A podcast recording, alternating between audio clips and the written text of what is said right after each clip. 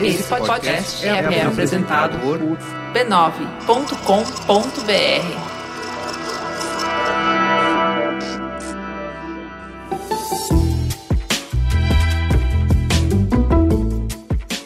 Mamileiros e mamiletes, estamos de volta em definitivo para matar essa saudade que estava nos matando. Eu sou a Juva Lauer. Eu sou a Cris Bartz. Estamos muito felizes de voltar com uma gravação ao vivo, direto da Campus Party Brasil, no palco Academia Creators. É por isso que vocês vão escutar com um som diferente, com pessoas gritando. E o papo foi super legal. Acho que vale a pena aí abrir a mente para escutar um ao vivo de um assunto que comumente a gente não traria aqui, mas tem tudo a ver com o Campus Party e tem tudo a ver com novas perspectivas de vida e tudo a ver com quem quer fugir do Brasil no ano eleitoral. É isso aí. E a gente tem muitas novidades, né, Cris? Janeiro não teve gravação, mas teve muito trabalho nos bastidores. O Mamilos voltou com muitas, mas muitas novidades. E vamos começar com a mais bombástica. Tem mamileiro novo no forno. Meu Deus, tem um bebê na minha barriga.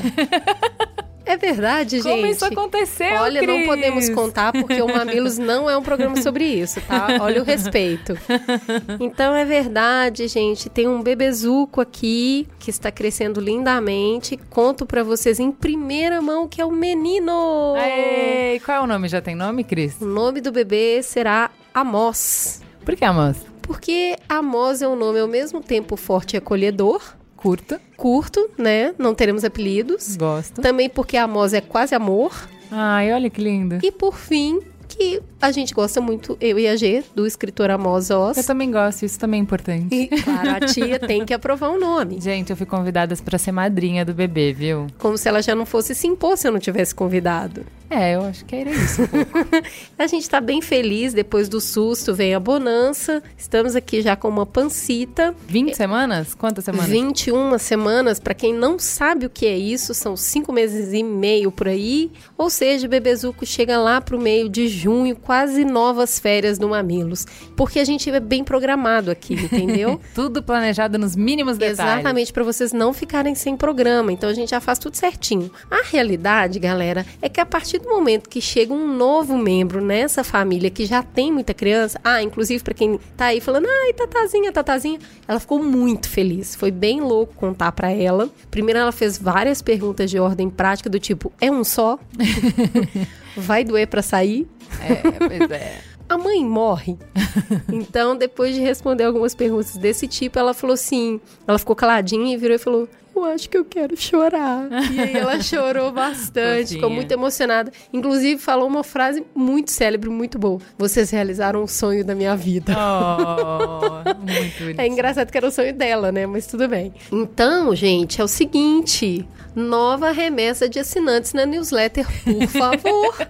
tem leitinho das crianças para pagar, gente. Tem mais leite para comprar. mais leite, mais leite, fralda. Então, assim, vamos assinar a newsletter. O programa tá voltando, a newsletter volta junto, feita sempre com o mesmo amor, o mesmo carinho, R$ 9,90 por mês. Vocês recebem quatro newsletters e ajudam a manter o Mamilos Podcast no ar, agora com mais crianças. e, gente, eu saí da agência, me libertei e eu vou me dedicar totalmente ao Mamilos. Isso quer dizer que a gente formatou nas séries uma série de novas iniciativas. Cada programa a gente divulga uma novidade para vocês e para começar, saibam que vocês podem receber eu e a Cris para fazer palestras e workshops na empresa de vocês ou na faculdade. Então, vocês que nos amam, que nos adoram, que adoram nos ouvir falar, vocês podem nos ver ao vivo bem pertinho. Tem 131 programas aí para você escolher o tema que você gostaria que a gente conversasse. Nos chama para mediar debate, nos chama para ser hostes de evento. Chama a gente, que a gente tá indo. A gente faz pão de queijo também, serve um café maravilhoso. e no dia 1 de março, eu e a Cris estaremos no Rio fazendo uma palestra de comunicação não violenta na VTEX, uma multinacional brasileira de tecnologia. Então, esse é um exemplo de como você pode nos contratar. Se você quiser convidar as mamileiras para uma palestra ou workshop na sua empresa, é só mandar e-mail pra gente no mamilos@b9.com.br. É isso aí, vamos então finalmente para nossa conversa animada no Campus Party. Teta, senta que lá vem polêmica. Boa noite, pessoal. Eu sou a Juva Lauer. Eu sou a Cris Bartz. Nós somos o Mamilos Podcast. É um podcast que debate temas polêmicos com empatia e respeito. A gente está disponível no Spotify, É só procurar por Mamilos, tem todos os nossos programas lá. E hoje a gente vai fazer um programa ao vivo aqui na Campus Party e a gente vai falar sobre nômades digitais, é isso? Então tá, primeiro vamos começar apresentando os nossos convidados, né? Por Fê, favor. apresente-se. Olá, eu sou Felipe Pacheco, arroba Fê Pacheco. Eu sou nômade há quatro anos, trabalho remotamente há cinco anos, como publicitário. Rodrigo. Bom, meu nome é Rodrigo Almeida, ah, arroba Zero Fronteiras, e eu sou nômade de três anos, comecei inclusive por conta da Campus Party, a gente vai falar durante a conversa, e trabalho com produção de vídeo, que é editando vídeos, e dependendo do lugar que eu tô também faço gravação, então de de repente, na cidade que eu estiver eu acabo gravando, e é isso que eu faço hoje em dia. Muito bom. A ideia de trazer essa conversa foi que a gente entende que tem tudo a ver com o local, tem tudo a ver com essa galera que veio pro Campus Party, tem um monte de gente que tá dormindo aqui, que tá se aventurando é, em conhecer novas culturas, novas pessoas, e até que ponto isso pode realmente se tornar um meio de vida, pode se tornar uma profissão, pode se tornar uma forma onde você concilia a exploração desse mundão, né? De conhecer lugares novos, ao mesmo tempo que você se sustenta e tá trabalhando. Então a gente trouxe duas pessoas que vivem isso na prática e pra gente entender um pouquinho o quanto isso exige de quem deseja e o quanto pode ser interessante. Fê, fala pra gente, pra começar, a definição de nômade digital. Então, pra mim, eu nem gosto muito da palavra nômade digital, né? Pra Ai, mim, mas é tão chique, é, então, não é? Acho fashion, você acha fashion? acho moderno, Você acha moderno? acho jovem. Porque o que normalmente as pessoas acham, quando eu me apresento como nômade digital, normalmente as pessoas acham que eu larguei tudo pra viajar. Tem É sempre romântico, né? É, tem então. uma aura romântica. Tem isso, que, que eu apenas larguei tudo, porque tem tanta matéria que sai que fala isso já há anos, e como quando começou a falar de Busque o nomadismo. sonho. Exato, é, é isso daí que as pessoas acham. Mas olha, é muito trabalho, é muito trabalho, é trabalho pra cacete, sabe? E, e eu acho que quando as pessoas falam nomadismo digital e tal, pensa muito isso. Mas aí a minha definição do que é um nômade digital é uma pessoa que tem uma possibilidade de trabalhar de qualquer lugar, porque o trabalho dela é remoto, e ela usufrui dessa possibilidade. Então, pra ela, não é importante onde que ela está pro trabalho dela. Principalmente, e aí tem uma diferença que eu, que eu acho que é importante, ela consegue até manter uma carreira com isso. Então ela não precisa ficar pulando de trabalho em trabalho dependendo do lugar que ela tá. Ela consegue manter a carreira dela do jeito que ela quer, sendo uma nômade digital. Tá, então o que você tá me falando é o seguinte. E aqui na Campus Party é um ótimo lugar pra isso. Então eu sou programador, por exemplo. Teoricamente, eu não precisaria estar alocado em um determinado lugar. Eu poderia trabalhar com equipes que os integrantes da minha equipe tá cada um em um lugar, ou da cidade, ou do planeta, certo? E aí, o que você tá falando é o seguinte: se eu vou trabalhar remoto, abre uma oportunidade de que eu não esteja necessariamente sempre no mesmo lugar. Então, o nômade digital é uma pessoa que o trabalho propicia e a escolha de vida faz com que ela aproveite isso para explorar o mundo. É isso? Exato, é uma pessoa que ela tem uma liberdade que independe de locação, de onde ela tá, e aproveita dessa liberdade. Pra mim, e aproveita dessa liberdade, na verdade, trabalhando pela internet. Então, de uma forma que aí tá o digital, né? Que senão ela pode ser só nômade, por exemplo. E então, pra mim, essa seria a melhor definição. É uma pessoa que tem uma liberdade pra trabalhar de onde ela quiser pela internet e usufrui dessa liberdade. É legal, porque se a gente pudesse resumir em uma palavra, seria literalmente liberdade. É a liberdade total geográfica. Muitas pessoas acham que é literalmente ficar só viajando, mas não. Pode ser. Tem gente que prefere, às vezes, num dia trabalhar num café, mas no outro dia ela quer viajar. Mas ela não precisa ficar viajando toda semana, tá em um lugar diferente, ficar carimbando o passaporte ou ficar mudando de cidade em cidade. Não é cada dia. fugitivo. Não é fugitivo, igual a gente tava falando, né? É bem isso, tipo. Tem uma coisa muito legal quando a gente joga a palavra nômade com um pouco mais de perspectiva histórica. Todo mundo que escuta o Mamilo sabe que eu e a Juliana ficamos totalmente apaixonadas por Sapiens. E o Harari traz a história da humanidade antes de nos, da Revolução Agrícola e que nós éramos caçadores-coletores, né? Então o job era caça, coletou aquilo, comeu, muda. Então, na verdade, ser um nômade e trabalhar na subsistência do local vem de uma questão é, muito histórica, muito anterior. Quando a gente passa pela revolução agrícola, descobre a soja, descobre o trigo, começa a plantar, aí, poxa, agora eu tenho um pedaço de terra, eu não posso sair daqui. E aí a gente começa a criar essa raiz que, na verdade, ela é muito centrada em posse, né? E a gente perde um pouco desse direito de ir e vir. O digital já entra na possibilidade de você não precisar, a cada local que você se muda, procurar um trabalho diferente. Exato. E aí, como que é essa combinação de voltar ao caçador-coletor? Então, porque antes você tinha nômade por uma questão de necessidade. Agora a gente tem esses nômades que é uma questão de ter uma possibilidade. E o que você antes, você era nômade para caçar, para procurar comida, o que, que a gente busca agora sendo nômade? Eu não sei se o Rodrigo tá junto comigo nisso, mas eu busco o que eu não consigo encontrar no lugar onde eu moro. Que é uma conexão com pessoas de culturas diferentes. Você tá vendo coisa nova o tempo todo, você tá no contato com o novo o tempo todo. Me incomoda um pouco, sendo nômade há quatro anos, me incomoda um pouco ficar muito tempo no mesmo lugar, porque eu me sinto inquieto. Eu sinto, eu poderia estar aproveitando tanto, explorando tantos lugares diferentes, vendo tantas pessoas diferentes, tendo contato com uma língua diferente, com uma cultura totalmente diferente, que eu sinto isso. Então, o meu nomadismo, ele acaba sendo essa busca pelo diferente, essa busca por uh, o que, que outra cultura pode me oferecer. Então, ao invés da gente estar buscando comida, porque agora, felizmente, a gente não precisa ficar buscando comida em lugares diferentes que a gente consegue em um local só, a gente busca por essa experiência diferente que você não encontra da mesma forma na internet, por exemplo. Que é uma conexão mais forte, acho. É aquilo que você falou, é- dá muito uma inquietude ficar no mesmo lugar só. Você fica muito em busca de experiências, não sabe o que vai experienciar naquele país novo, naquela cidade nova. Você fica pensando, poxa, eu tô perdendo tempo aqui, talvez. Eu já, já vivi, eu já conheço como é que funcionam as coisas nesse local. O que, que tem de diferente lá que eu posso experimentar? Conta pra gente um pouco como é que vocês tiveram esse clique, como é que. Porque assim, o que eu acho que traz o tema de uma forma muito forte pra gente é que a gente tá tendo uma reflexão super grande sobre o trabalho, né? Então. ah, a gente fez um programa sobre o futuro do trabalho que a gente mostrou que tem muitas carreiras que vão acabar e tem muitas carreiras novas que vão começar, mas a relação com o trabalho fundamentalmente tá mudando. Então, assim, aquela expectativa que a gente tinha de fazer uma faculdade, de sair empregado e ter um logo e um CNPJ e uma missão, visão e valores que te define, que te norteia e que te mostra qual é o objetivo,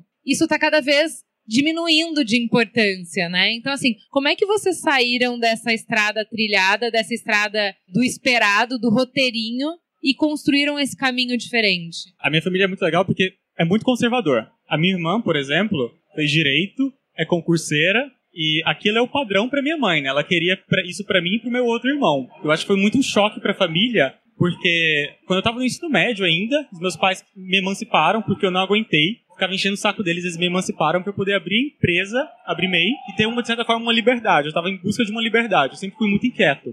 Mas por uma pressão querendo da sociedade ou não, da família e tudo, de criar raízes, de criar segurança, vem aquela cobrança. Não tá acabando a escola, tem que fazer faculdade. Eu comecei, por exemplo, a fazer faculdade de aviação, fazia ciências aeronáuticas, mas uma das coisas que me fez parar a faculdade, trancar essa faculdade de aviação, foi o que você falou sobre o futuro do trabalho. Eu ficava imaginando assim, poxa, a tecnologia está evoluindo tanto. Será que vai existir ainda a profissão de piloto algum dia? Será que eu posso ter essa segura... é, é seguro mesmo? É uma segurança? Isso foi o que me acabou pensando muito em poder trancar uma faculdade e ir para uma outra área, né? Sempre fui muito curioso por programação. Né? A gente está aqui na Campus Party, tem tudo a ver. Sempre fui muito, muito curioso por programação. Então acabei trancando a faculdade de aviação em busca de algo diferente que me pudesse ter um controle maior, porque eu sabia que a tecnologia estava evoluindo. Então ia precisar de alguém com experiência de tecnologia mesmo, em, em programação ou algo assim nesse sentido. Então o que me fez dar um clique foi o futuro do trabalho. Né? Será que essa profissão que eu escolhi, ser piloto de avião, por exemplo, vai existir? Alguma época ela vai acabar se encerrando ou não? Então, o futuro do trabalho foi algo que me deu o clique para começar uma vida mais nômade. Pra mim, a minha família é totalmente diferente. Meu pai é fotógrafo minha mãe é jornalista. Então eu venho de uma família de comunicação. E eu fui fazer publicidade. E logo que eu comecei a publicidade, na minha faculdade, eles perguntam onde você se vê daqui cinco anos, sabe? E aí a minha resposta sempre era trabalhando de qualquer lugar do mundo. É engraçado isso. E, mas era um negócio que eu tinha na minha cabeça. Eu acho que é porque minha família sempre viajou muito, sempre gostou muito de viajar e tal. Eu sempre tive isso na, na minha cabeça. Ah, ok. Mas não, nunca era um negócio que eu tive um plano certo, vou fazer isso, sabe? Aí uma vez eu tava viajando pelos Estados Unidos com a minha ex-namorada. A gente fez uma viagem de três meses de carro. E no primeiro mês a gente tinha guardado um monte de dinheiro, sabe? Aquela economia da vida toda até lá, não sei o quê. Primeiro mês a gente acabou com todo o dinheiro que a gente tinha. Todo. Então duas coisas aconteceram a partir daí. Primeiro, a gente ficou com dívida. E segundo, a gente teve que trabalhar enquanto estava viajando. E aí um dia, eu lembro muito bem, a gente estava no meio da estrada, numa, numa livraria, assim, numa Barnes Nobles lá. E a gente falou, putz, que legal, né? A gente tá trabalhando aqui. Imagina que, que ideia seria você viajar trabalhando, ninguém falava de nomadismo, não é- não era um negócio que era assim. Já estava existindo fora, mas não, não era uma coisa que eu. Não existia esse termo. É, eu não, não conhecia o termo até, né? Aí, ok, a gente voltou. Eu tava fazendo faculdade na época, tava fazendo, tinha trabalho fixo na época. Eu também tive que pegar alguns freelas pra conseguir pagar a dívida, que a gente tava correndo pra pagar a dívida o quanto antes, ou senão depois você nunca mais paga, né? E aí um dia eu percebi que eu tava ganhando mais dinheiro sendo freelancer do que no meu trabalho fixo. Eu falei, opa, vou virar freelancer então, né? Comecei a trabalhar só como freelancer. Aí, como as coisas vão acontecendo, né? E as coisas vão se encaixando. Um dia eu fui numa reunião num cliente, duas horas e meia pra ir, porque São Paulo, afinal, duas horas e meia pra ir, uma hora e meia pra voltar, pra meia hora de reunião. Aí a gente falou, nunca mais a gente faz nada presencial. Tudo vai ser pela internet. Tudo vai ser é, por Skype, por e-mail, coisa assim, né? E aí um dia a gente percebeu, ah, trabalhar daqui de Santana, que é aqui na Zona Norte, ou trabalhar de Berlim é a mesma coisa. Então a gente começou a, a fazer isso por aí. Aí depois as coisas foram surgindo, a gente foi descobrindo mais sobre nomadismo, a gente falou, nossa, a gente é isso, né? E foi um pouco isso na história. Então, tipo, pra mim virou, foi uma coisa mais, um, um primeiro momento de você conseguir trabalhar remotamente, que é a coisa mais importante, né? Pra depois a gente falar, ah, realmente a gente pode até trabalhar de qualquer lugar, se estamos trabalhando remotamente, né? Eu queria saber o que, que é essencial para virar nômade. Fora ter uma profissão que permite que você possa trabalhar remoto, o que, que é essencial para experimentar essa vida? eu diria que é saber desapegar. Saber desapegar vai ser muito importante. Desapegar das suas coisas, porque tua vida tem que caber dentro de uma mala, e a minha vida cabe realmente dentro de uma mala de mão. Porque eu não gosto nem de despachar bagagem. Porque isso daí me incomoda. Então ela cabe dentro de uma mochila normal e uma mala de mão. E, e saber desapegar também de pessoas, porque você vai conhecer tanta gente legal e quando você tá começando a criar aquele ciclo de amigos, porque eu, eu gosto de ficar dois meses em cada cidade. Quando você tá começando a, a- a pegar jeito, pegar aquele coisa da cidade, você muda. Aí você fala, ah, sabe, tipo, e você tem que desapegar disso e, e, e ver tudo acontecendo, porque você tem esses amigos no Facebook. Então hoje, por exemplo, eu tô vindo pra cá, pra Campus Party, eu tô vendo que tá rolando uma festa em Berlim, que tem uns amigos lá, uma festa em Barcelona, que tem outros amigos lá. E sabe, e você quer estar lá, e você, você sabe que você estaria naquele lugar. E quando eu não tô em São Paulo, acontece a mesma coisa. Eu sei que os meus amigos, porque eu sou de São Paulo, mas eu sei, eu sei que os meus amigos eh, estão todos em uma festa só. E eu estaria lá, se eu estivesse aqui. E você tem que desapegar e falar, tudo bem, é uma escolha que eu fiz pra minha vida, e é um aprendizado que você vai ter o tempo todo, assim. Então saber desapegar, eu acho que é essencial pra você ser nômade. Saber desapegar e também ser feliz consigo próprio, porque muitas vezes você vai estar sozinho, tem amigos também, né? É, passar aniversário sozinho, isso já, já aconteceu várias vezes. E então o desapego é essencial. Tanto que eu me joguei como nômade digital depois de um- participar de uma das Campus Parties. Essa já é a minha sétima Campus Party. E eu vim para São Paulo para poder passar 10 dias, literalmente. Vim com passagem pra- de ida e volta e volta para minha cidade, eu sou de Goiânia, né? Só que eu acabei vendo tantas possibilidades aqui que eu poderia, por exemplo, poxa, tá, eu vou vir para São Paulo, consegui um freelancer na, na Campus Party para poder fazer a distância, mas tem a possibilidade de eu trocar o meu trabalho por hospedagem, né? Eu achei isso muito interessante, porque às vezes você quer estar em outra cidade, mas você não pode pagar um aluguel, senão você não consegue, né? Por exemplo, eu sou de Goiânia, então pagar um aluguel em São Paulo, para mim, seria muito difícil. Depois de participar da Campus Party, eu acabei conhecendo um hostel onde conseguia, por exemplo, trocar o meu trabalho por hospedagem. Eu, como programador, já tinha o costume de trocar o dia pela noite. Eles precisavam de alguém para poder ficar na recepção do hostel. E eu falei, perfeito. Recepção de madrugada, não tem ninguém passando por lá. Eu vou ter um tempo tranquilo para poder trabalhar. Então, é tudo que eu precisava para poder jogar no mundo. Já tinha um trabalho que era à distância, fazendo filas de programação, criando sites e tudo mais. Achando essa possibilidade de estar em outra cidade, ter uma experiência de vida totalmente diferente do que eu estava acostumado, para mim foi essencial. Ter esse contato com o novo. E língua. Porque quando a gente bate o olho nessas. Ah, eu vou viajar e tudo mais. Ah, mas o meu inglês não sei. E aí eu fico com medo. Eu vou chegar lá, não vou saber me comunicar. Como é que eu vou, por exemplo, alugar uma casa? Ou como que ficam transações bancárias? Sabe vida de gente chata, que, Sim, que nem a gente, que mora na mesma casa? Né? Tem comprovante de endereço. Você não tem endereço. E aí? O quão seguro eu preciso estar a respeito dessas coisas para me arriscar? Não, eu acho que pra começar, assunto língua. Você não precisa ser nômade e pular para outro país. Você pode ser nômade no Brasil também. Então, se isso daí é uma coisa que tá incomodando, que é um empecilho, você tem tanta cidade no Brasil pra conhecer. A gente mora num país que é continental, sabe? E que e não é explorado. Até é, e é um meia culpa aí, porque eu também não exploro o Brasil. Eu conheço, sei lá, 60 cidades nos Estados Unidos, umas 30 cidades na Alemanha, conheço 5 no Brasil. sabe? E eu acho um problema sobre mim isso, porque até eu converso com outros nômades pelo, pelo mundo e coisa assim, e eles conhecem 200 cidades no Brasil. E perguntam, você já foi pra esse, esse, esse lugar? Eu falo, ai, já fui pra São Paulo. Sério, já fui pro Rio também, olha. Mas é, eu acho que, então, na questão de língua, ok, se você vai morar fora, morar em outro país, tenha inglês. E corra atrás do inglês. Eu acho que isso é muito importante mesmo. Mas assim, pra ser nômade num geral, você pode ser nômade no Brasil, assim. Eu acho que você tava viajando pelo Brasil pra caramba, não tava? Ah, sim, então, eu comecei, saí do Cerrado e joguei aqui no, em São Paulo. Minha primeira cidade como nômade digital foi São Paulo. Então você não precisa passar para um outro país. Todo mundo quer viajar mais, conhecer outros países, outras culturas. É ok, isso é muito legal. Mas começa pelo Brasil, e nesse tempo que você está pelo Brasil conhecendo outros lugares, vai aproveitando para poder treinar o seu inglês, começar a aprimorar mais ainda ele. entendeu? Exato. Mas assim, em questões de burocracia, conta bancária, celular, essas coisas, o mundo ainda não está preparado para as nômades. Assim, experiência própria é horrível isso. Você gasta os meus primeiros dois anos sendo nômade, eu tava tirando dinheiro no cartão de crédito lá fora, porque era o que eu achava mais barato na época. Sabe, agora você tem outras coisas, tem outras alternativas e tal. Mas, assim, o mundo ainda não está preparado para isso. O mundo não está preparado para você ficar pulando de lugar em lugar. Plano de saúde, gente. Nossa. Plano de saúde. Eu tenho um plano de saúde agora, que é um plano de saúde inglês, que ele vale no mundo todo. Só que eu tenho que pagar as coisas antes e depois eles me reembolsam, talvez. Então, é um pouco isso, sabe? Morro de medo. Eu fui. Eu tive um acidente de carro em Berlim outro dia e eu não quis ir pro hospital porque eu falei: ai não, vou ter que gastar dinheiro agora, não posso gastar dinheiro agora. Sabe? Eu não fui pro hospital, fiquei duas semanas achando que eu ia morrer, todos os dias. Todo dia acordava e falava: é hoje que eu vou morrer, eu estou preparado para isso?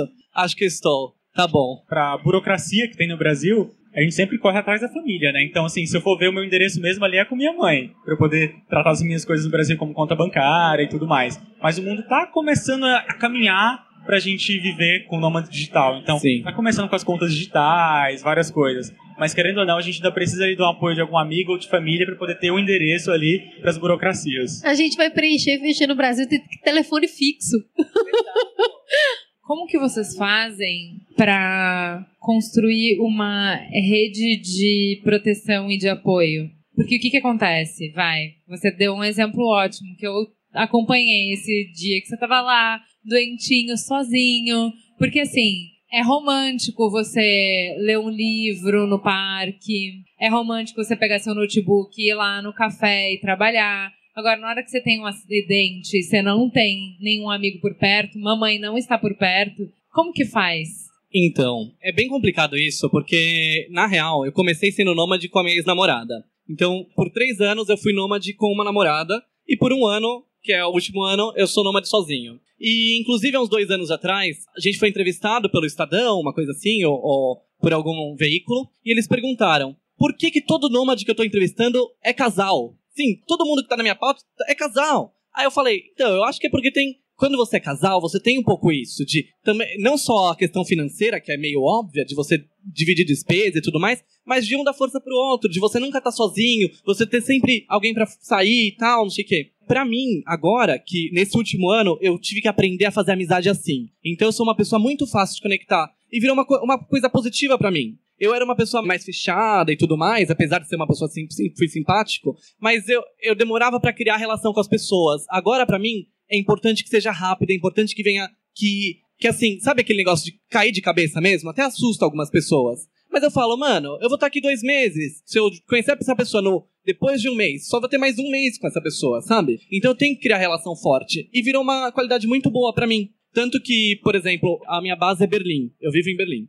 Metade do meu ano, ou menos que a metade, mas por aí, né? E aí eu vou sempre num, num bar de vinho italiano, em Berlim, porque chega o fim do dia, como eu trabalho de casa também, eu não tenho contato com pessoas, chega o fim do dia eu preciso conectar. Eu preciso falar com gente, né? Eu tenho essa necessidade real, que é uma coisa que eu nem imaginava que eu tinha, sabe? Eu era aquele tipo de pessoa que fala, eu odeio pessoas. A gente Eu- vê que é humano nessa hora. Exato, você vê que é humano, porque eu falava muito eu odeio pessoas até as pessoas sumirem realmente, né? Aí você vê que não é bem assim, né? Que eu preciso de pessoas, eu preciso ter isso. E aí agora eu vou, no fim do dia eu ia pra esse bar, né, de vinho italiano, e uma coisa engraçada começou a acontecer, que eles me colocavam, como eu ia sozinho, eles me colocavam nas mesas das pessoas. E falavam tipo, você conhece o Felipe? E me colocava lá e comecei a conectar com elas. Comecei a ter muitos amigos assim e virou uma coisa tão legal e tão bacana pra mim, sabe? E aí você tem, eu tenho várias técnicas, depois a gente pode falar disso. Eu tenho várias técnicas de como fazer amigo quando você tá sozinho. Por exemplo, uma que eu estou desenvolvendo agora, que é última novidade no mercado, tá?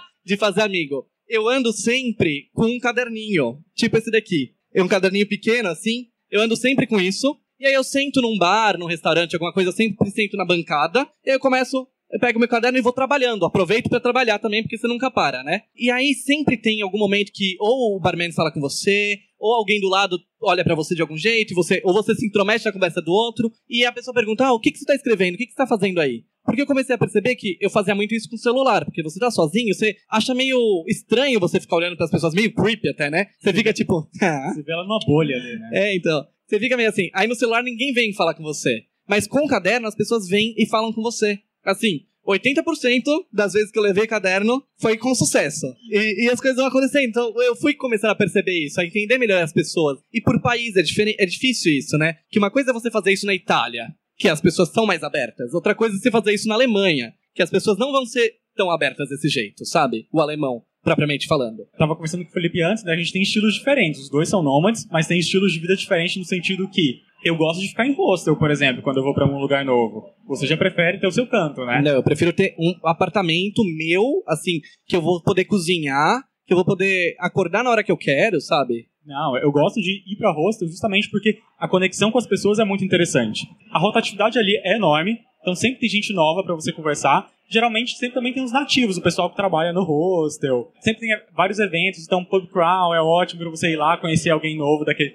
local ou conhecer outros viajantes e criar, começar a criar relações. Então, eu gosto muito de ficar em hostel por isso, porque eu consigo criar relações muito mais fácil se eu alugasse um apartamento, ficasse no Airbnb ou então ficasse em hotel, por exemplo, alguma coisa assim. Eu acho interessante porque a gente tem conversado muito no, agora, mais recentemente, sobre as relações serem mais líquidas né? Ah, você conhece essa pessoa, você é extremamente íntimo dessa pessoa por duas horas, você nunca mais vai ver essa pessoa. Ao mesmo tempo, principalmente nós da América Latina, a gente é muito passional. Né? É o meu filho, é o meu namorado, é o meu primo. E ser nômade digital passa pela minha mente uma independência emocional muito grande né? Eu tenho a família, mas a família não é. O KPI de sucesso não é morar no mesmo quintal que a família. Ao mesmo tempo que a relação líquida, ela não te permite conhecer as pessoas com intensidade. Há tempo de conhecer os defeitos e gostar daquela pessoa com o um pacote completo. Como que a gente lida com essa dualidade? eu entendo a questão de você não conhecer os defeitos. Mas sabe uma coisa que eu achei muito curiosa, né? Principalmente nesse último ano sozinho, assim, né? Que você consegue conectar muito mais rápido com as pessoas, porque eu comecei a abrir muito, né? Eu comecei a ser. Ó, tanto que dois amigos diferentes meus, que eu conheci ao longo do tempo, eles me definiram como tendo coração na ponta da minha língua. Porque é um negócio que eu tive que fazer isso, é uma questão de sobrevivência, né? E aí eu comecei a ter uma conexão muito forte com as pessoas e muito rapidamente. Então, assim, eu tenho reais amigos que eu considero amigos mesmos, eles me consideram amigos, que eu conheci eles pessoalmente por uma noite. Por um período assim de sei lá, das 10 da noite até as 10 da manhã no dia seguinte, sabe? Que fica nessas é, noites muito loucas, assim. E, e, essas pessoas, apesar de eu ter conhecido elas só naquele período, a gente conversou sobre coisas que eu não conversaria com ninguém, assim, que eu conheço há muitos anos, sabe? E ao mesmo tempo, elas também dividiram, porque sabe aquela, aquela história de você ter uma reciprocidade, você também se abrir com pessoas que você conhece há pouco tempo, que você não tem medo do que elas vão achar de você?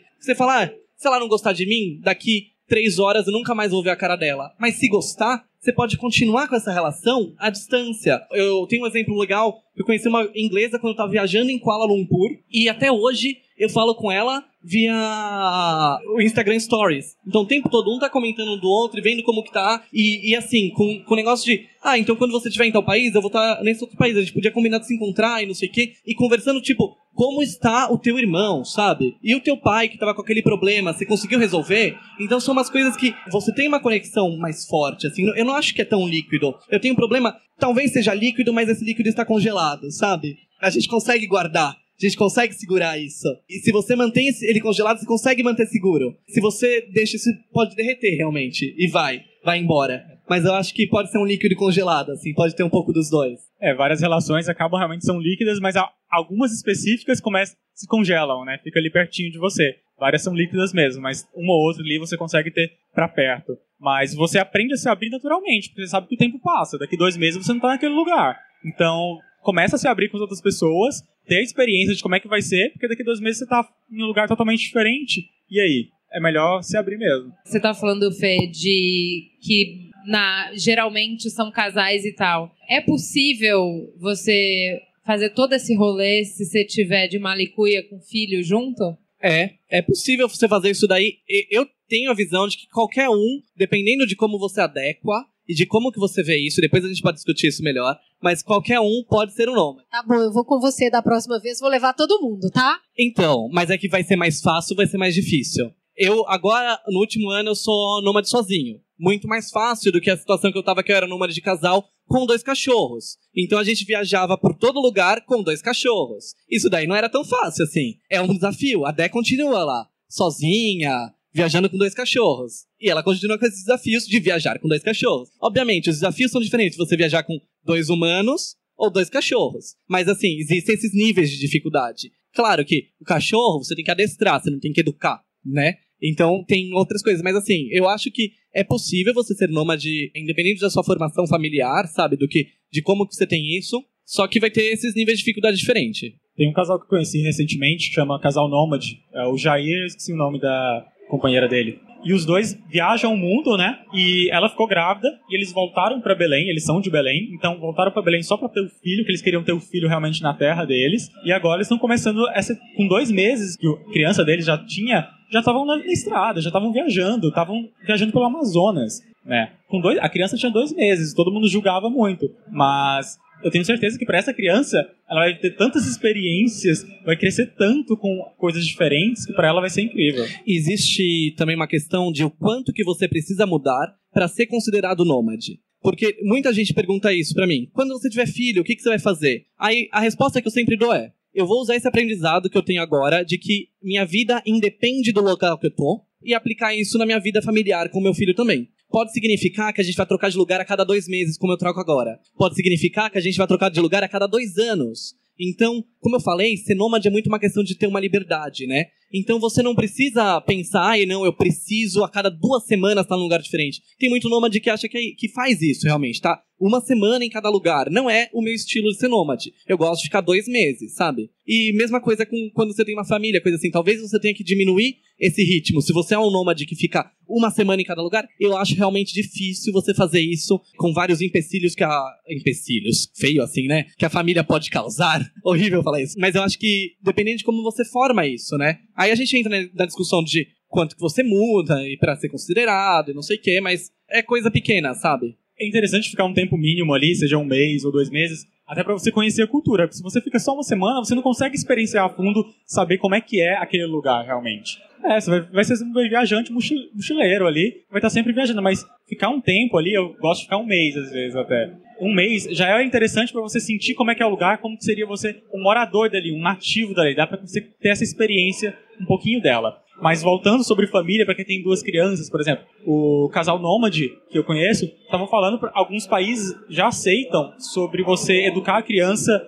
Os pais, os próprios pais poderiam educar a criança. Isso já é possível em vários países e está em discussão no Brasil também. E eles estão participando ativamente, inclusive, porque eles querem educar o filho deles na estrada, onde estiver. É, eu tava lembrando do Nalu pelo Mundo, que é um programa de 10 anos atrás, o casal de surfistas. E aí nasceu a menininha e ela viajava com eles para todo lado e era esse homeschooling e tudo mais que, que se mostra muito viável. Eu imagino que para pessoas que estão na estrada e depois têm um filho, é mais fácil do que pessoas que têm raízes de repente querer fazer isso depois que os filhos nascem. Mas é uma questão de se programar, pelo que a gente está conversando aqui, planejamento faz parte diária da vida da pessoa, não é, ai, acordei hoje, menina, ó, vou para Berlim. Né? Pelo que eu entendi, tem toda uma organização da grana, do trabalho, de quando vai, certo? Quando a gente. Eu, eu sou planner, eu trabalho como planner, eu trabalho com planejamento, eu trabalho criando estratégia para marcas e, e aí quando eu vou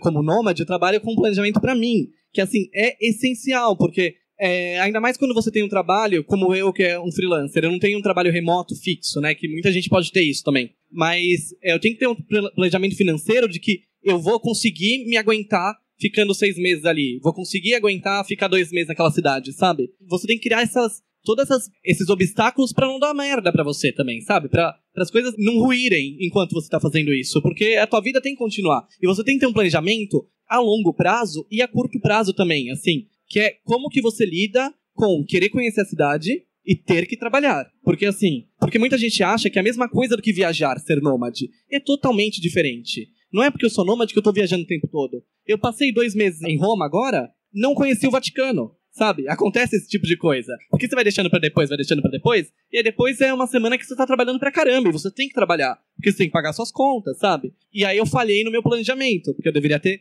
é, planejado bem como que eu vou morar lá na cidade, entendeu? Casa de ferreiro, espeto de pau. Mas assim, sempre quando falam, ah, como que eu posso ser nômade? Planeja. Coloca isso no papel, coloca tudo que você quer fazer, onde você quer ir, faz as contas, é, porque são várias camadas desse planejamento que você tem que pensar. Porque é, é como uma pessoa que quer mudar de casa, que quer, que quer comprar um apartamento, por exemplo, né? Ela vai ter que colocar isso no planejamento, ela vai ter que ver como que isso é possível, como que isso é viável e tudo mais. E quando você tá viajando, quando viajando não, né? Quando você tá sendo resolve ser nômade, você tem que colocar tudo na ponta do papel. Ou para a nossa transição entre a ideia de ser nômade e ter virado nômade demorou um ano, que foi o tempo que a gente precisou para planejar ver todas as coisas direitinho, toda a questão de documentação, de você morar fora também, tudo que você precisa ter, e tal. E também a questão financeira, que é importantíssima. Então, quando a gente saiu do Brasil a primeira vez, a gente saiu com o aluguel de seis meses pago e dinheiro garantido para se a gente ficar três meses, assim, se der alguma merda incrível, se acontecer a gente não ter mais emprego, não ter mais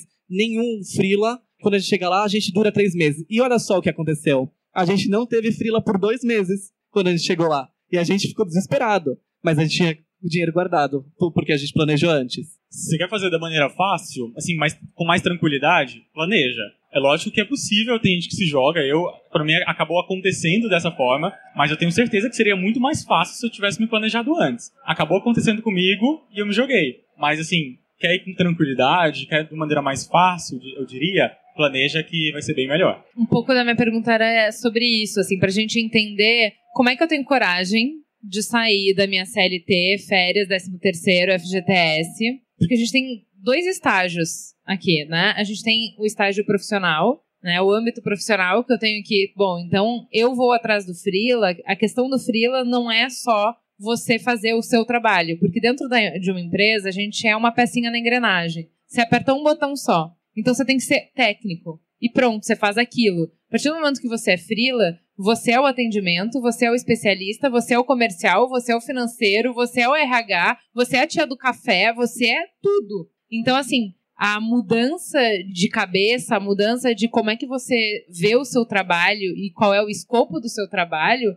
é grande, né? Pra, só para se tornar autônomo, para sair de trabalhar para uma empresa, para sair de eu defino meu trabalho pelo meu CNPJ, né? Então eu sou a Juliana da empresa X. Não, eu tenho que me bastar só com eu sou a Juliana, ponto um. Ponto dois, eu tenho que conseguir coordenar várias atividades. E ponto três, não vai ter ninguém para definir a estratégia, para onde a gente vai, como a gente vai, o que, que tem que fazer. Eu vou ter que me determinar sozinha. É uma mudança grande, né? É. Se você é freela, até brinca igual computa alguns computadores, é all in one. Você faz tudo. O organograma ali é você em todas as posições. Você tem que aprender a se virar. Só que eu também, a experiência que eu tive trabalhando em empresa, sendo uma peça ali na engrenagem, eu nunca assinei minha carteira, mas eu cheguei a, a ir para uma agência, o período de experiência meu foi de três dias, eu não aguentei. Eu nunca assinei a carteira, mas eu tive um período de experiência nessa agência de três dias porque eu não aguentava, eu não aguentei o ambiente. De vez em quando eu fazia alguns freelas que eu tinha que ir pra empresa, eu também ficava louco, eu não aguentava daquilo, eu precisava da liberdade que a gente falou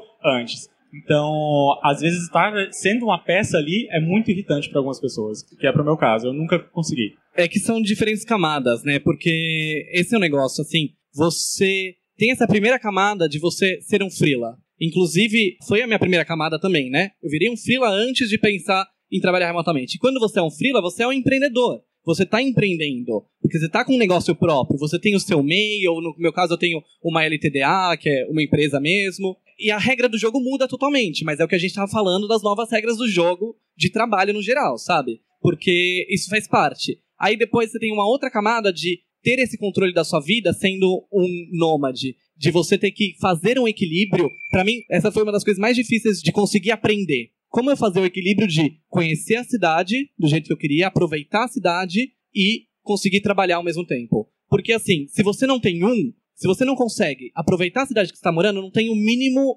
motivo de você estar tá fazendo isso. E se você não consegue dinheiro, trabalhar, criar uma carreira, também você não vai ter como manter isso a longo prazo. Então esse foi um desafio muito grande de, que eu tive que aprender a criar horários também para começar a trabalhar, a criar horários para terminar de trabalhar, que muita gente esquece e eu esqueço, esqueço disso o tempo todo também, para você poder aproveitar e você criar formas, ok, essa é uma das vantagens. Então, quarta-feira é o dia que museu é de graça nessa cidade. Então é quarta-feira que eu vou aproveitar, não vou trabalhar nada quarta-feira, vou em três museus de uma vez também, se eu quiser. E aí eu trabalho, eu posso trabalhar no sábado, vou trabalhar no domingo, sabe? Você sabe que essas coisas você vai fazendo esse equilíbrio, porque quando a gente fala de liberdade, é uma liberdade também de você criar os seus horários, de você aprender a lidar com essas coisas, porque isso pode ser assustador, né, Jo? Porque você tem um roteiro muito pronto, que é o negócio de você, você nasce, cresce, reproduz isso ou não e morre, sabe? É fácil você seguir isso. Não digo fácil, porque nunca é fácil, né? Vamos partir daí também. Mas quando você tem o mundo todo à sua disposição, nesse sentido de você olhar e tudo pode ser uma escolha. Você pode fazer qualquer uma dessas coisas. Você pode morar no país que você quiser. Isso no começo é assustador. Assim, porque você fica. Eu juro para você, várias vezes eu me peguei no Airbnb, dei um zoom out assim na Europa toda e falei: onde eu vou morar? Onde tiver menos de 500 euros o aluguel, sabe? Alguma coisa assim. Porque você fica. É porque muita gente pergunta: como que você escolhe onde você vai morar? Aí é meio assim, depende do dia. Tem, tem cidade que você escolhe porque tem comida muito boa, de Roma. Tem cidade que você escolhe porque é muito barata, sabe? E, e, e essas coisas você tem que falar, você tem que fazer a escolha e se manter com ela também. Falar, eu estou fazendo a melhor escolha. Eu tava é, vendo esses dias sobre o FOMO, o Fear of Missing Out, que é esse medo que a gente tem de não estar tá aproveitando as coisas, sabe? De estar tá perdendo alguma coisa. E tem um autor que ele fala sobre os fantasmas que a gente vai deixando para trás. Que cada escolha que a gente tem, a gente deixa vários fantasmas das escolhas que poderiam ter sido. E a gente tem duas alternativas. Ou a gente pode ficar assustado o tempo todo com esses fantasmas, deixar eles aterrorizarem a gente o resto da vida, ou a gente pode ser amigo deles e falar, te aceito, é, é, e ele representar como uma meramente uma, uma curiosidade da sua vida. Olha só, eu poderia estar tá fazendo isso, poderia estar tá aquilo. E claro, isso daí a gente tem em qualquer nível, né? Se você trabalha numa empresa e você tá casando, sei lá, você pode ter isso daí. Se você tem ou não tem filho, você pode ter esse, esses fantasmas, né? Mas assim, quando você tá na rua, na estrada, desse jeito, sendo nômade, esses fantasmas vão se multiplicando, né? O tempo todo eles estão sendo criados. O tempo todo você tá pensando nisso. E aí, o negócio é tipo, ser amigo deles. Então, respira e fala, ok, né? O fantasma do IC, né? Se a pessoa não é, estiver preparada, é Exato. o IC. É sempre assim. A gente falou muito de liberdade, mas tem uma outra palavra que anda muito junto, que é disciplina. Né? Então, assim, quando você não tem a regra, a regra é a disciplina que é imposta para você. Alguém pensou, alguém organizou e você tem que seguir. Quando você tem muita liberdade, e é por isso que dá um medo, é porque você tem que ter essa disciplina. E assim, ao mesmo tempo que é bom, porque quando não é imposto pelo outro, é mais fácil de você aceitar, é difícil porque é você que tem que se impor as coisas, é você que tem que ter essa disciplina de saber o que, que tem que ser feito, quando tem que ser feito.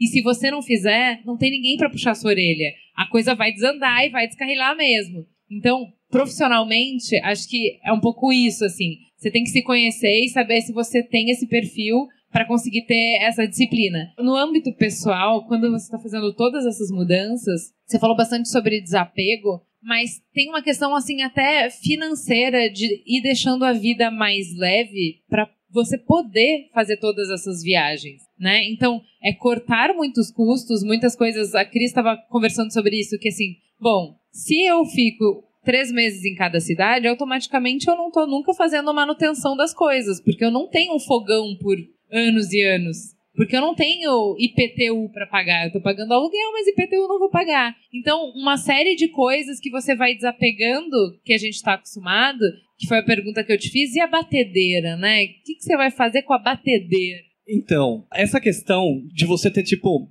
você desapegar, é o que eu falei no, no começo, que eu, eu vivo com uma mala, né? Então, para mim, isso vai priorizando sua vida. É uma questão de priorizar a vida, acho. Para tudo. Porque assim, eu priorizo as roupas que eu vou ter na minha mala. Da mesma forma, eu priorizo onde que eu vou investir meu tempo. Porque qualquer minuto que eu perco é um minuto que eu poderia estar aproveitando melhor, aproveitando a cidade. Então você tem, eu acho que é, é outra palavra-chave. A gente está falando várias palavras-chave da vida nômade aqui: liberdade, desapegar. Outra delas é priorizar. E eu acho que isso vai ser importante. Você prioriza também as relações que vão te fazer bem, porque você pode, e isso é uma coisa engraçada, você pode, você tem motivo para deixar aquelas relações que te fazem mal para trás também. Porque várias vezes você se mantém numa relação que tá te fazendo mal, porque, sei lá, eu vou falar, vamos, não vamos mais ser amigos agora, sabe? Mas numa questão quando você tá longe, assim, você também consegue priorizar isso, né? E eu acho que priorizar tudo na sua vida você pode fazer isso. E assim, na questão de você ter disciplina, é ser adulto, né, Ju? Porque você pode. Você tá morando com seus pais. Você vai morar sozinho em outra cidade, o que for.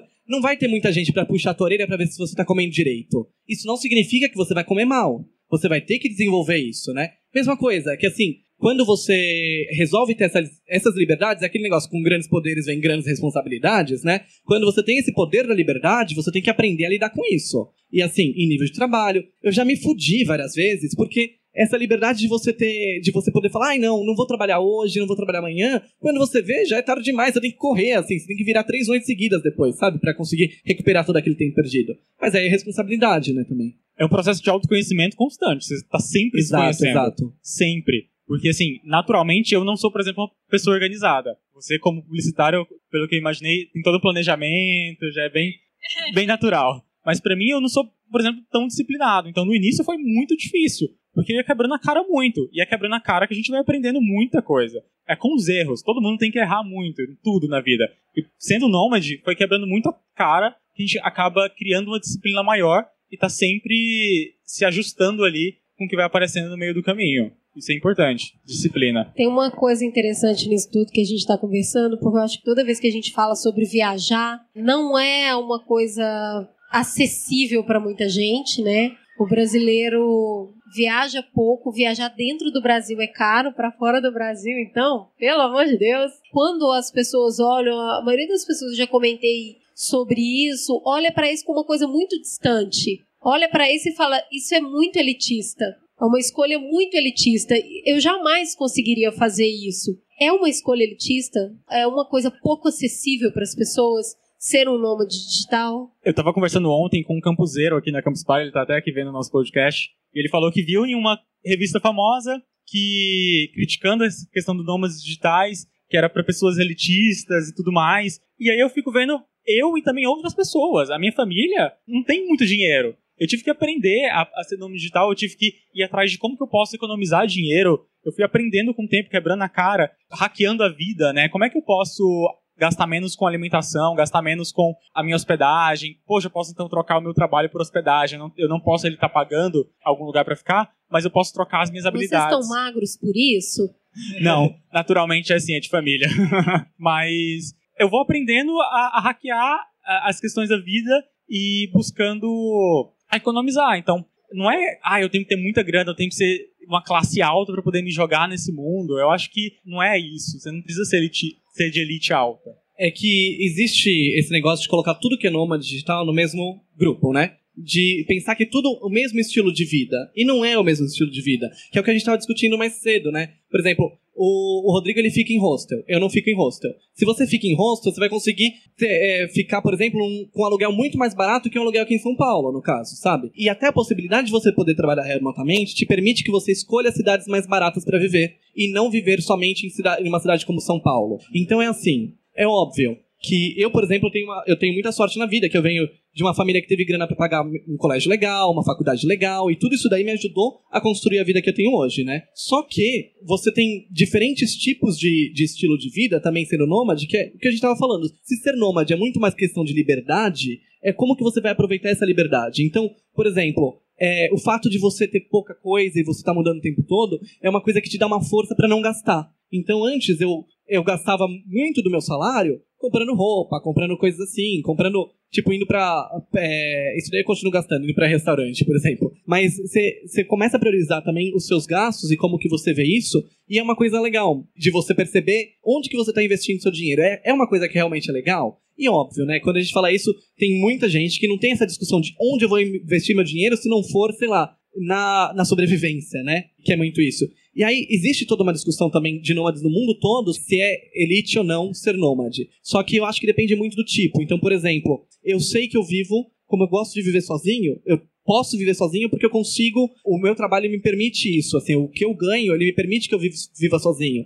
E aí talvez fosse uma questão de mais de escolha. Assim, se eu tivesse que viver em hostel o tempo todo por uma questão financeira, eu ia escolher isso ou ia preferir ficar numa cidade menor, alguma coisa assim mais fixo, sabe? Que eu ia gastar mais ou menos a mesma coisa, por exemplo, né? É claro que aí você coloca preço de passagem, essas coisas, mas na real, esses preços, eles não são tão significativos se você pensa não em mudar a cada dois dias, mas a cada dois meses, três meses. Eles podem não ser tão significativos, no sentido, falando só de dinheiro aqui, né? Mas eu acho que você vê o nomadismo, os nômades digitais, não como um grupo individual, que todo mundo tem que viver aquele estilo de vida, mas como mais essa questão de liberdade, de você poder escolher, ela pode abrir muitas portas pra você também. E, e deixar de ser elitista, como o Rodrigo estava falando. Eu ia falar se eu já posso começar a dar algumas dicas aqui de plataformas e tudo mais, porque, pô, justamente não, que não precisa ser elitista, se você é de baixa renda, você quer se jogar, começar aqui pelo Brasil, por exemplo, existem programas do governo para jovens menos de 29 anos, para você ter passagem gratuita em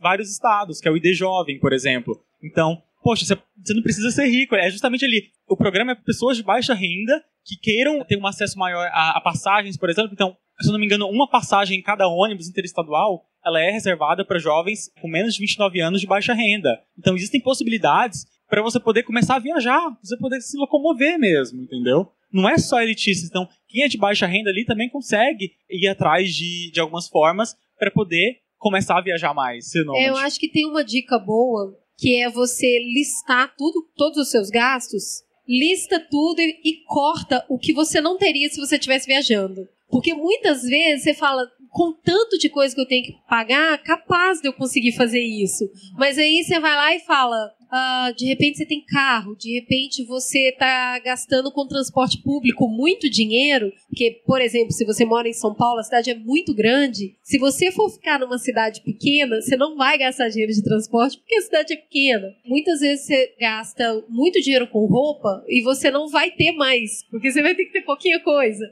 Para quem hoje mora sozinho, aquela máquina de lavar que estragou e você vai ter que mandar pagar, é um custo que você não teria. Então, eu acho que para uma pessoa que acha isso, eh, percebe isso como algo muito inacessível, conseguir entender quanto ela gasta hoje, o que poderia deixar de existir se ela escolhesse esse tipo de vida, pode ser um bom parâmetro para ela saber o quanto ela vai ter que acelerar mais para poder conseguir entrar nesse ritmo. É planejar, né? Colocar na ponta do lápis, assim, como a gente tava falando, de você ver isso daí e ver o que, que é, é supérfluo pra esse estilo de vida que você tem. E até um, um ponto de eu ser elitista ou não, é, é até aquela discussão, ah, mas você tem que saber inglês e tudo mais. Não necessariamente que você pode fazer isso pelo Brasil. Eu acho que você vê isso, co- conseguir planejar direitinho e ver como que você gostaria de fazer isso, como que é possível agora você fazer isso, pode te dar uma liberdade legal. E o que aconteceu, por exemplo, com- comigo uma vez, foi que a gente sabia que ia ter dois meses que ia trabalhar pra caramba. E sabia que ia ser meses que a gente não tava com dinheiro já, a gente ia ter que trabalhar pra caramba.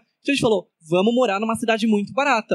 A gente foi morar em Córdoba, lá no interior da Espanha, em Andalucia, que era uma cidade que tinha um aluguel muito barato, os preços das coisas também eram muito baratos lá comparado com, com o resto das cidades europeias, e a gente caiu, assim, o nosso nível, que a gente tava morando em Barcelona antes, caiu o nosso nível de o custo de vida, caiu muito, assim. E é uma coisa que você não tem a mesma liberdade se você mora fixo num lugar.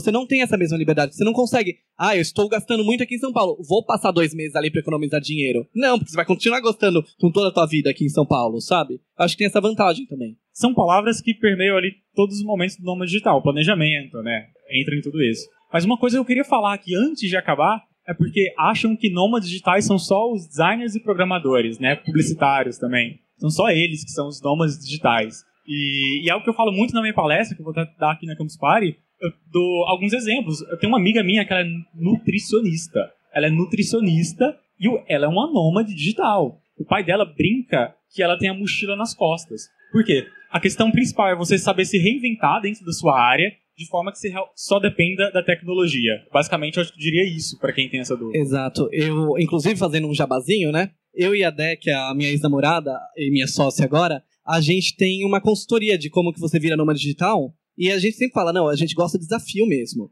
Porque a gente já viu nômade digital que que trabalha com direito, que é advogado, oceanógrafo, que é nômade digital. Então você tem, tipo, diferentes profissões que são possíveis, só que é o que você falou, que o Rodrigo falou, tem que se reinventar e ver como que é possível fazer isso de qualquer lugar do mundo. Como que é possível ser independente de local trabalhando com essa profissão. E até uma coisa que a gente gosta muito como desafio nessa consultoria, e a gente já ajudou, sei lá, dezenas de pessoas a serem nômades digitais, e totalmente profissões diferentes, assim, é que você criar uma carreira sendo nômade. Que a galera acha que, eu tenho, que tem que mudar, que tem que virar ah, um editor de vídeo, tem que ser designer, coisa assim. Não necessariamente, só se você quiser fazer isso. Uma coisa mais legal é que, como a gente está falando dessas mudanças de trabalho, essas possibilidades que você vai ter ao longo da tua vida de você reinventar aquilo que você trabalha, sabe?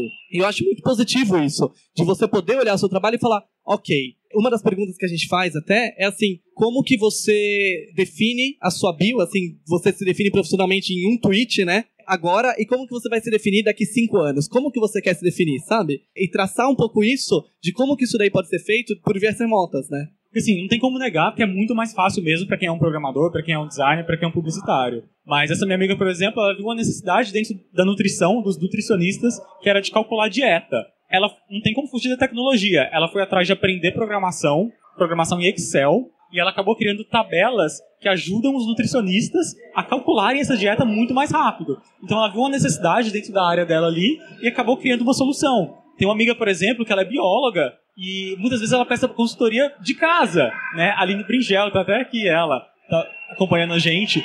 E é bióloga e ela tem a possibilidade de ser nômade, ela tem essa liberdade de poder escolher. Isso é muito importante. Queria encerrar perguntando, pedindo para vocês compartilharem alguma história curiosa que vocês já viveram de justamente choque de cultura.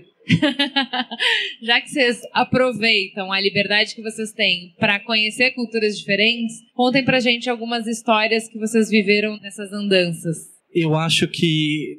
Eu não vou contar uma história específica, mas vou contar. Eu, sempre que eu mudo de cidade. Sabe quando você vai para uma festa, você vai para uma balada, e você não tá acostumada com, sei lá, eu vou no Villa Country, por exemplo, que eu não tô acostumado, apesar de tô, tô de xadrez aqui, né?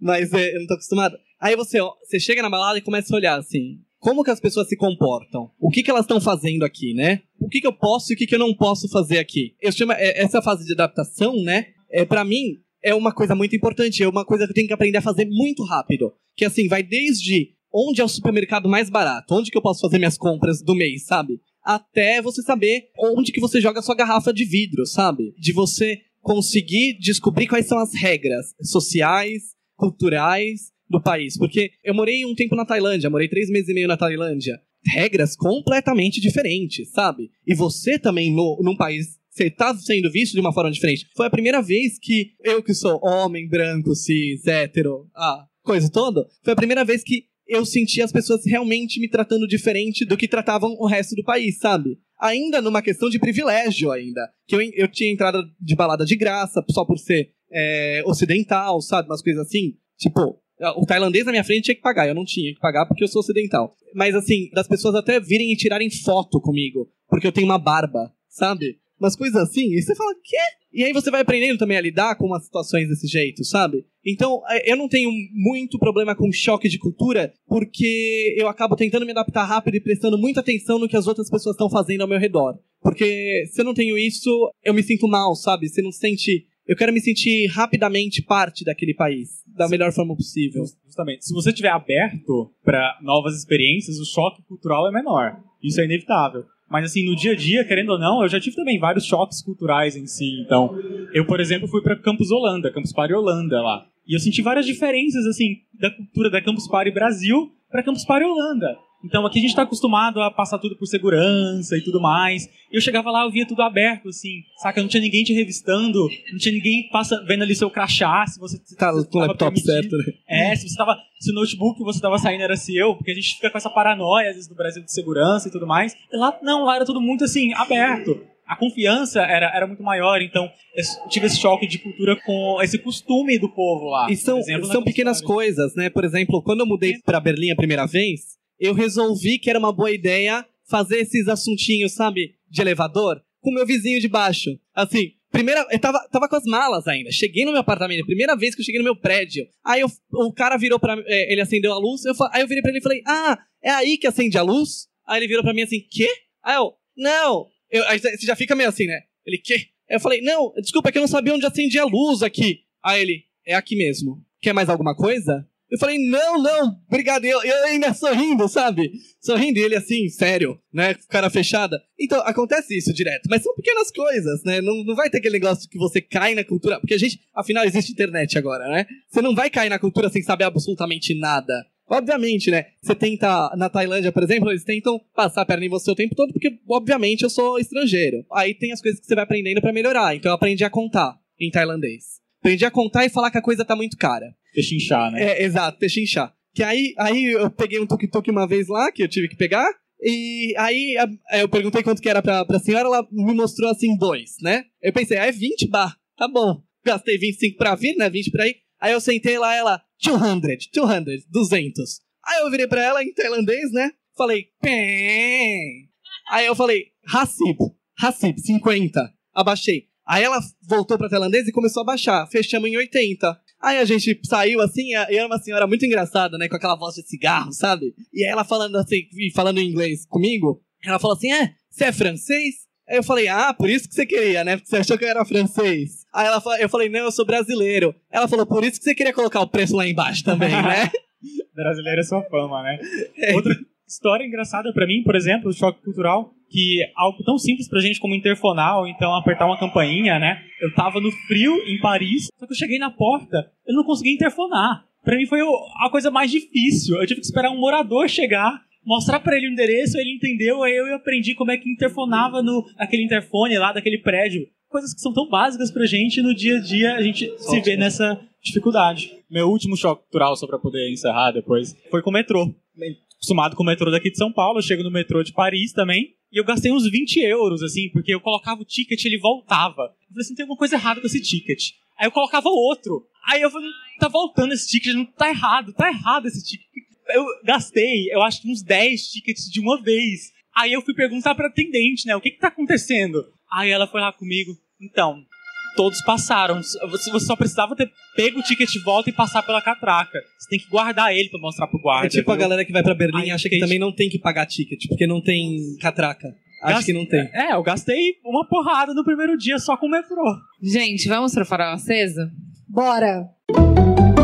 Farol aceso. O que, que você vai indicar para os ouvintes e assistência, plateia, de super legal, tendo a ver ou não com o tema, para que as pessoas possam acessar e curtir? Olha, tendo a ver com o tema, eu vou fazer jabá de novo, porque é uma das formas que eu mantenho a minha vida de nômade. Eu tenho um curso de como você pode ser freelancer, que eu sou freelancer e a gente desenvolveu esse curso com 5 anos de freelancer, eu e minha sócia. E lá tem tudo, assim, realmente tá um curso muito, muito legal, que você passa fase por fase de como que você pode encontrar o seu posicionamento, se você realmente tem um perfil para ser freelancer, como que você pode encontrar seus primeiros clientes, manter esses clientes, como que você precifica o seu trabalho e como que você vai ser um freelancer incrível. Então, é o Passaporte Freela, passaportefreela.com, e lá tem, tem tudo explicadinho. Tem um curso introdutório gratuito que você pode fazer também. E assim, não relacionado ao tema, eu tenho que falar que eu gosto muito. Não sei se vocês já deram essa dica no, no Mamilos, não lembro de, de vocês terem dado.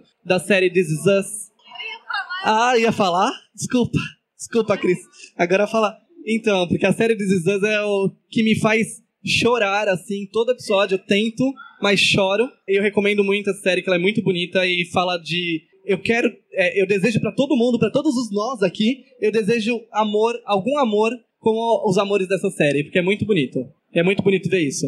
Olha, pegando um gancho aqui do que ele falou, eu aprovo o passaporte Freela, porque eu já dei uma olhada lá e é bom mesmo pra quem tá iniciando. Mas eu queria dar duas dicas, que foi muito bom pra mim e eu usei muito. Primeiro, é, funciona no mundo todo. Eu achava que era uma pla- plataforma gringa, inclusive, mas eu descobri que o pessoal é de São Paulo. Porque o site é todo em inglês, tudo, mas o pessoal é de São Paulo. Chama World Packers, que você consegue trocar suas habilidades para hospedagem e até alimentação. Então, tem desde recepcionista, pode ser recepcionista em um hostel, pode trabalhar como fotografia, pode trabalhar como programador, pode trabalhar como limpeza de um hostel. Várias habilidades que você pensar, você pode trocar ela em um pequeno tempo do seu dia. Eu, por exemplo, quatro dias da semana, e nesses quatro dias, era cada dia era três horas, eu ajudava a arrumar um hostel na Holanda. E eu, então, tinha, eu não gastava com hospedagem, que a gente gasta muito, e alimentação. Eles me davam alimentação e hospedagem. Então, assim, gente, uma das coisas que a gente. As duas coisas que a gente mais gasta em viagem, eu não precisava gastar. Então, isso me ajudou muito. Então, worldpackers.com,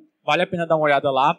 Tem várias habilidades que você pode trocar. E pra galera aí também, dar uma olhada sobre identidade jovem. Para quem quer começar no Brasil, é a possibilidade de você conseguir passagens de ônibus grátis entre vários estados. Muito bom. Eu vou continuar aqui, vou complementar a dica do Felipe. Eu comecei a assistir This Is Us e eu estou desafiando vocês a assistirem e não chorar. Que é impossível. Você tá demitida se você não chorou, tá? Coração peludo. Ela tá grávida, gente. Ela chora, tá com comercial de margarina. Não, mas é que é, tem muito tempo que eu realmente não assisto nada tão sensível e bem construído, bem narrado como esse episódio. Ele passa em dois tempos, né? É, mostra a vida de um casal nos anos 70, mais ou menos, e a vida atual dos filhos desse casal na atualidade. As histórias são muito bem cruzadas e é sobre relações humanas. Como as pessoas se relacionam a complexidade e a importância do amor e das conexões verdadeiras. Então é realmente muito bonito. Tá rolando um videozinho agora na internet sobre depoimento de pessoas que assistiram a série. Então, This Is Us está disponível na Amazon e recomendo muito. É muito fofo. É muito fofo. Eu assisti o hum, Me Chame Pelo Seu Nome, que tá concorrendo ao Oscar aí. Cara, tava rolando uma polêmica, porque é um filme. Tá sendo lançado como um filme gay, né? Como um romance gay. E na verdade, a gente gravou um cinemático sobre isso. Eu acho que ele é um filme muito mais sobre crescer, de amadurecer. É um filme sobre aquele momento da vida em que você se transforma, aquele momento em que você descobre um monte de coisas, em que você se entende, que você entende o mundo, enfim. Cara, que filme lindo. Muito lindo, muito sensível. Vou chorar, né? Eu chorei loucamente. Tem Ixi. diálogos lá, assim, que. Principalmente para quem já assistiu o diálogo do pai, é o que todo mundo fala, é esse momento, assim. Né? De novo, é um filme sobre um momento importante da sua vida. Então, nisso, a família tem um, uma importância grande, o lugar tem uma importância grande, as pessoas têm uma importância grande. E a gente gravou um cinemático sobre esse filme. Então, para quem assistiu e ficou fissurado, ouçam o cinemático, que ficou muito bom. E para quem ainda não assistiu, por favor, vá assistir. É um filme sensacional. Acabei lembrando aqui agora também, mais uma dica, para quem quiser conferir depois a minha palestra, que vai ser os desafios de um nômade digital, que eu vou dar na Campus Party agora na sexta-feira. Vai estar disponível depois no meu site, que é www.zerofronteiras.com. Então também vou dar muitas mais dicas lá para a galera começar a se planejar e começar aí a vida de nômade. É isso? Temos um programa de volta? Opa, ao vivo? é isso aí, temos um programa. Fica gostosa a sensação de ter batido um papo leve, porque jovem. Vocês estão achando que a gente trouxe esse tema à toa. Mas 2018, eleição, talvez vocês queiram viajar pelo mundo. Então a gente já abriu essa temporada trazendo a parte leve da história, certo? É isso. Obrigada, gente. Beijo.